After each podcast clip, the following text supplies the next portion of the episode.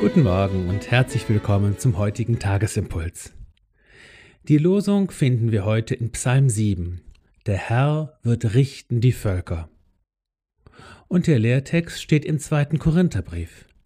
Wir alle müssen vor dem Richterstuhl Christi erscheinen, damit ein jeder empfange, was seine Taten entspricht, die er zu Lebzeiten getan hat, seien sie gut oder böse.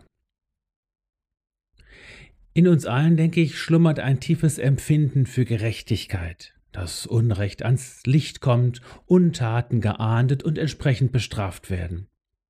Dass Täter davonkommen und Straftaten nicht aufgedeckt werden, ist für uns ein schwer zu ertragender Gedanke. Wir trachten nach ausgleichender Gerechtigkeit und wissen doch, dass die Ungerechtigkeit ein Markenzeichen dieser Welt ist und dass der Kampf um und für die Gerechtigkeit einen auch zum Gerechtigkeitsfanatiker machen kann, durch den nun auch wiederum wieder viel Unrecht geschieht. Da kann die Botschaft der heutigen Losung sehr tröstlich sein. Es gibt eine letzte und unbestechliche Instanz. Vor Gottes Richterstuhl werden sich ganze Völker und auch die Mächtigen verantworten müssen, denen es hier auf Erden gelingt, sich jeder Gerichtsbarkeit zu entziehen. Gott wird die Knoten lösen, die wir bei allem Bemühen um Gerechtigkeit im Großen wie im Kleinen nicht entwirren können. Das hilft uns, mit der Vorläufigkeit irdischer Gerechtigkeit klarzukommen. Doch wir können nicht für andere das göttliche Gericht in Anschlag bringen, ohne es auch für uns selbst gelten zu lassen. Jesus sagt, nach welchem Recht ihr richtet, werdet ihr gerichtet werden, und mit welchem Maß ihr messt, wird euch zugemessen werden. Nachzulesen in Matthäus 7.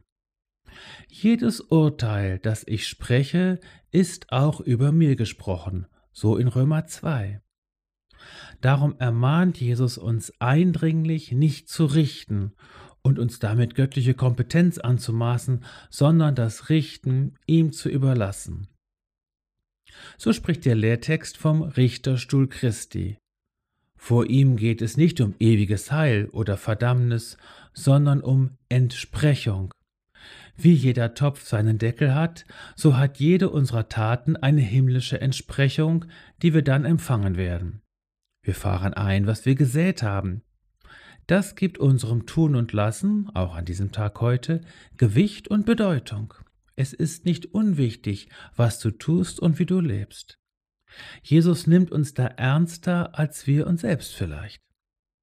Uns wird Gerechtigkeit widerfahren. Auch das gehört zu dem Heil, das Jesus für uns bereithält. So sei heute dein Tun und Lassen gesegnet, damit es nicht nur gut gemeint, sondern auch gut und gerecht getan sei. Sei gesegnet und befreit von allen Urteilen, die du dir selbst oder andere über dir ausgesprochen haben. Sei in die Liebe Christi hineingesegnet, die sich selbst für dich hingegeben hat und der zur Rechten Gottes ist und auch dich vertritt.